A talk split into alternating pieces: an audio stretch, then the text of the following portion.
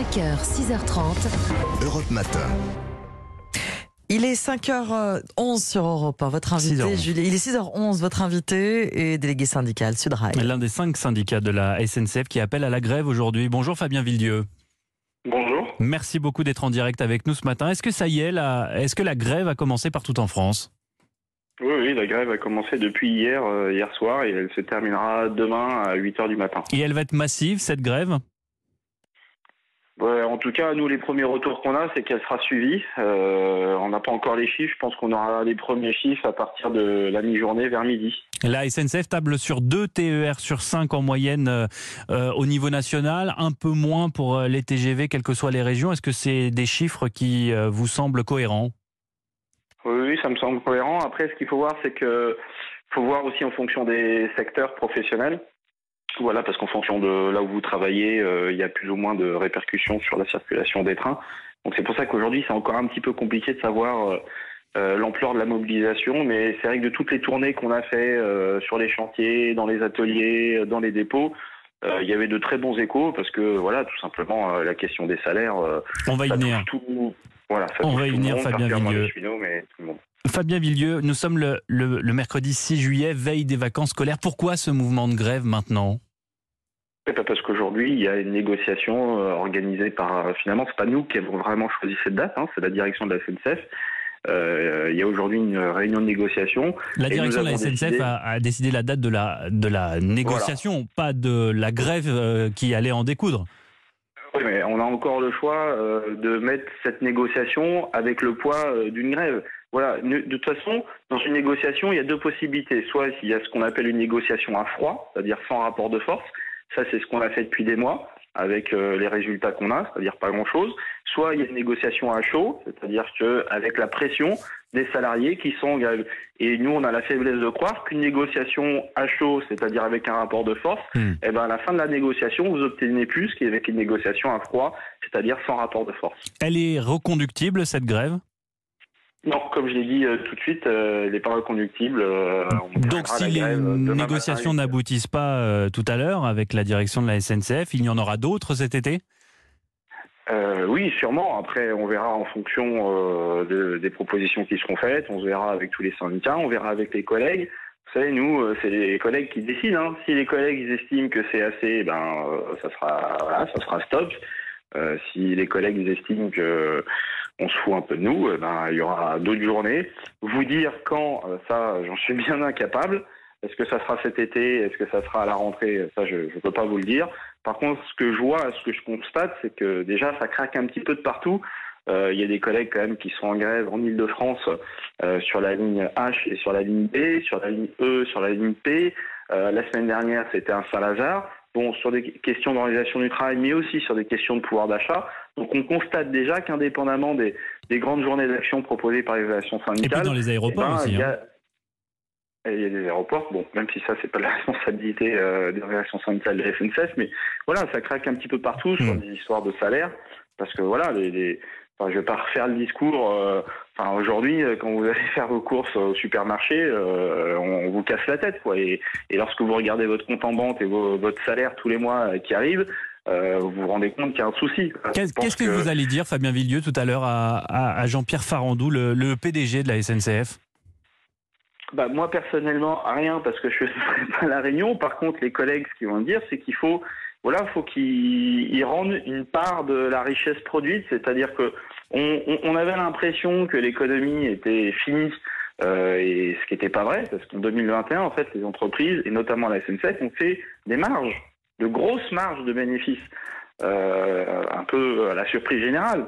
C'est-à-dire qu'on est en pleine crise Covid. 890 Euh, millions de- d'euros de, bénéfices. 890. Voilà, quasiment un milliard. C'est pas rien. Quasiment un milliard de bénéfices. Oui, enfin, vous en savez très bien 2021. comment ces 890 millions sont arrivés euh, dans les comptes de la SNCF, euh, Fabien Villedieu. C'est grâce à la vente d'une filiale pour 3 milliards. C'est pas euh, uniquement dû au résultat des ventes de billets. Et? Donc, sans la vente de cette filiale, les comptes auraient été dans le rouge vif comme l'année précédente.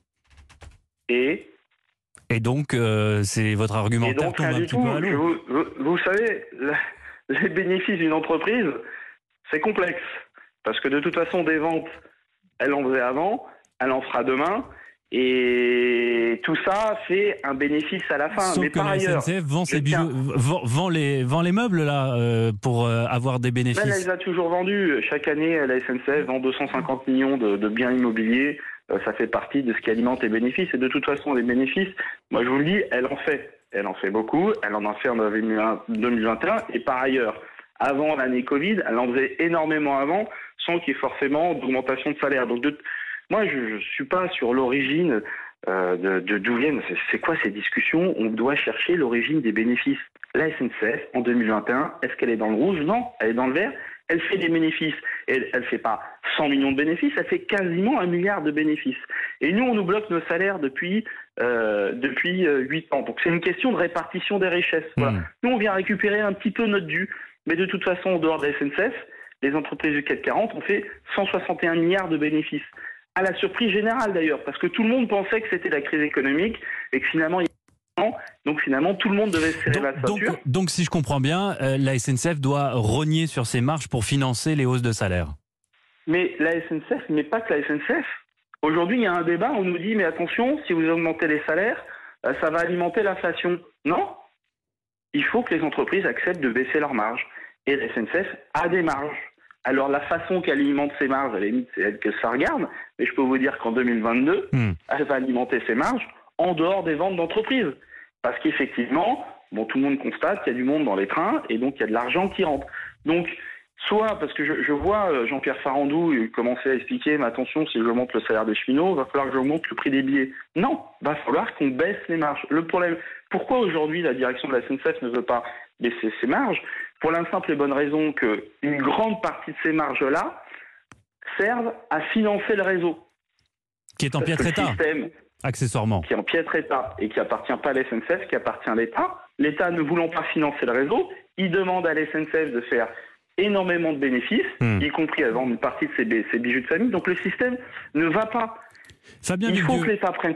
Je- on, on entend, on entend absolument tous vos arguments et, et il est parfaitement légitime que vous demandiez des augmentations de salaire euh, avec euh, l'inflation euh, galopante que l'on connaît tous actuellement. Euh, simplement, la SNCF s'apprête à vivre un, un été exceptionnel. Plus de 8 millions de, de billets vendus pour juillet-août, 10% de plus qu'avant la pandémie.